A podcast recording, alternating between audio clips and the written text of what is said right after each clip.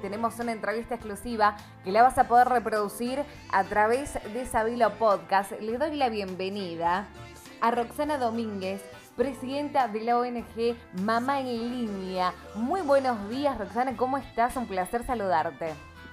Hola, ¿qué tal? Buenos días.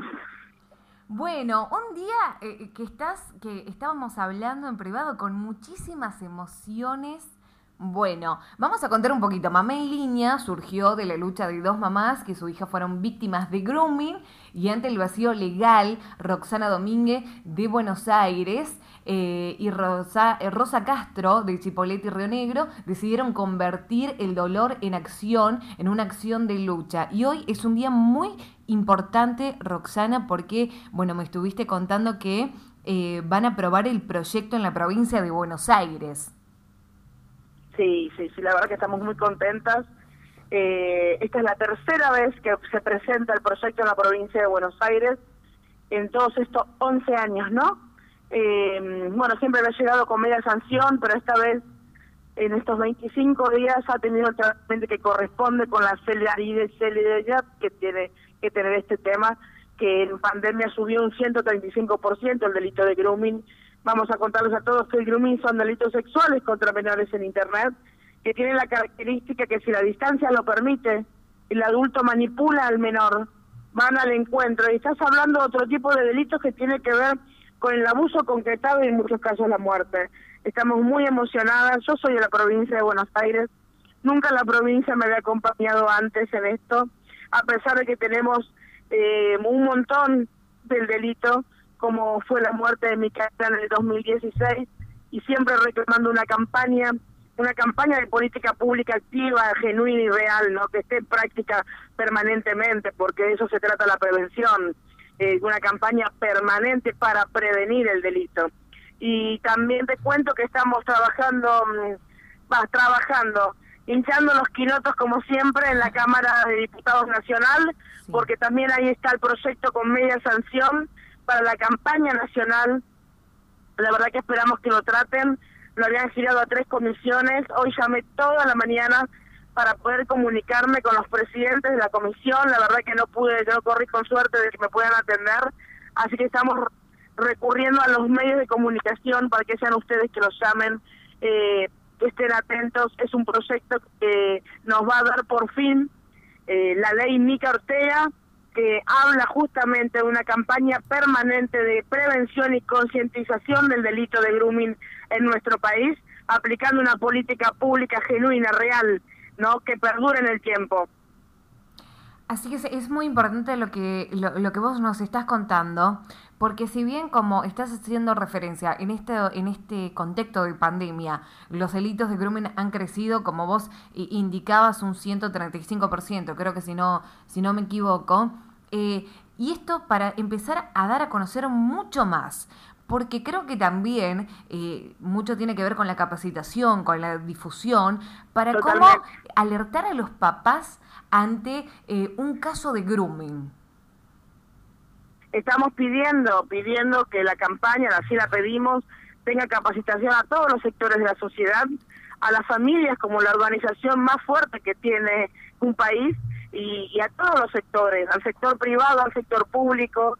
Cuando hablamos con el ministro de Educación, pedimos que la campaña sea interministerial, donde todos los actores que conforman un país, una nación, todas las estructuras de responsabilidad política que nos representan acciones sobre el tema, porque de ahí se trata de aplicar una política pública de Estado, donde todos somos parte, también los ciudadanos, ciudadanos comunes, los miembros de la familia. Capacitación, educación es el camino. Prevenir, prevenir y prevenir.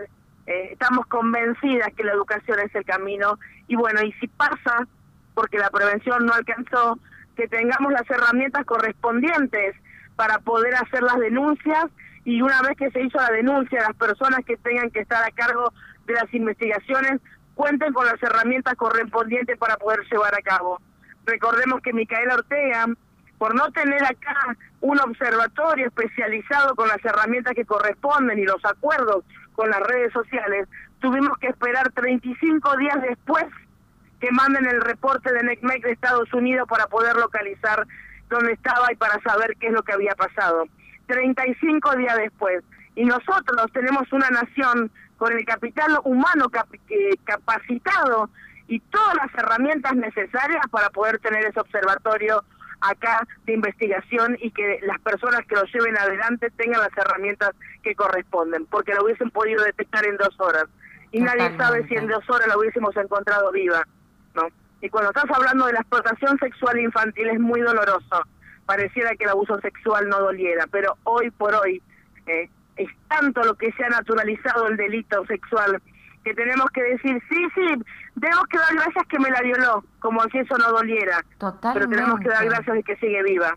Totalmente lo que vos haces referencia, es como que en este momento, hasta incluso por la sociedad o por la demora eh, eh, judicial, a veces por, por estos eh, protocolos, em, si esto se aceleraría, es decir, bueno, no, gracias a Dios, que justamente como vos decías, Roxana, me parece tan importante a lo que hiciste referencia.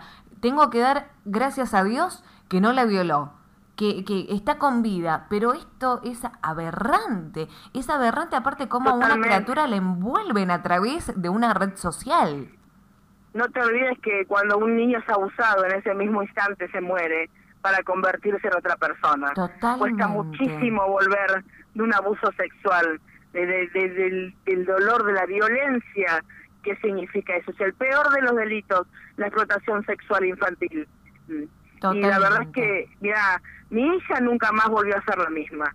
Yo no volví a ser la misma, mi familia no es la misma.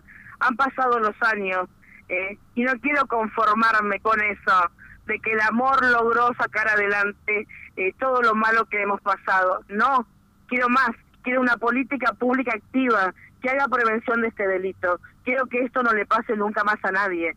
Eh. Estoy convencida como mamá que navega en este sistema que es la tecnología, como lo es Internet, que es un espacio público, que es un delito que se puede prevenir. También le pedimos al Ministerio de Educación que convoque a los responsables de las telecomunicaciones para que también se empiecen a hacer cargo de la responsabilidad social empresarial que les toca. Y quiero saber cuánto están haciendo para combatir la explotación sexual infantil, porque son el medio, son el canal, el canal que le permite, que le permite a un adulto bajo una identidad falsa contactar a un menor y desde lo psicológico vulnerarlo y lastimarlo. Y si puede, va al encuentro, si la distancia lo permite, va al encuentro y estás hablando del abuso concretado o la muerte. Entonces, creo que siempre se le está pidiendo al menor que tenga responsabilidad en el uso de las TIC. Es hora de que nosotros como adultos nos empecemos a hacer cargo y replantearnos la sociedad que le dejamos a ellos para que estén tanto en lo real como en el ecosistema digital. Eh, es hora de que nosotros empecemos a decir, esto hay que empezar a cuidarlo, porque esto no son nada más y nada menos que nuestros hijos, nuestros sobrinos, nuestros nietos, que son el futuro de nuestro país. La verdad que estoy agradecida desde, desde los ministerios, del Ministerio de Educación, un laburo excelente de la decisión de tomar la política como herramienta realmente para transformar esto. Sé que no es fácil, lo sé muy bien, pero tenemos que empezar a hacernos cargo, dar por fin el paso eh, para que esto nunca más vuelva a pasar. A mí que llegamos tarde. Bueno, tratemos de que no nos vuelva a pasar.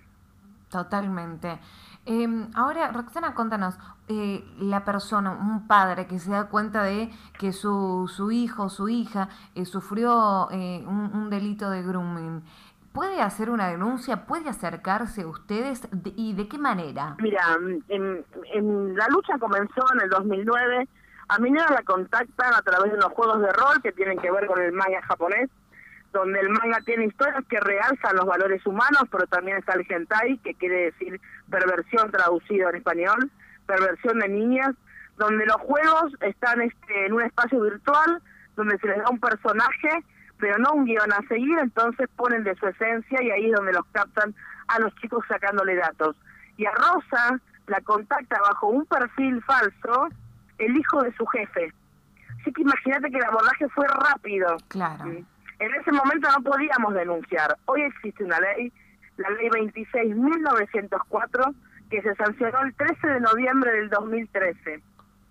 En el camino nos enteramos que la simple tenencia de pornografía infantil no estaba penalizada en Argentina. Imagínate mi horror, mi espanto, porque se supone que con 200 años de, de construir un modelo de país, a nadie se le había caído la idea de que eso es un delito. ¿De verdad me lo dicen? Bueno, luchamos, se modificó el artículo 128 del 2018, donde ahora sí se penaliza la simple tenencia de pornografía infantil, ¿eh? la simple tenencia. Antes era con fines de producción y distribución, ahora la simple tenencia, que es el A del ABC de todo este círculo eh, malicioso y nefasto que es la explotación sexual de niñas y niños. Totalmente, e, es eh, realmente bueno, lo, lo, que ustedes están haciendo es importantísimo, que lo vienen haciendo hace años.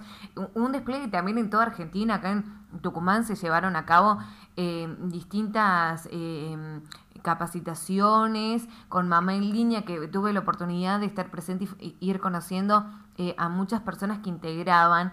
Y, y, lo que vos estás sumando, decir, no había eh, eh, una ley ante esto, pornografía infantil, es aberrante. Estamos hablando de menores, de, de niños. Eh, y la verdad que es un tema preocupante, así que así como vos en este momento estás pidiendo que, que esto se, se, trate ¿sí? en la Cámara de Diputados, nosotros también apelamos a eso porque es algo muy importante y sobre todo tenemos que cuidar el futuro, el futuro que son nuestros, nuestros niños, ¿no? Los, niños de todo el país y también, por supuesto, del mundo.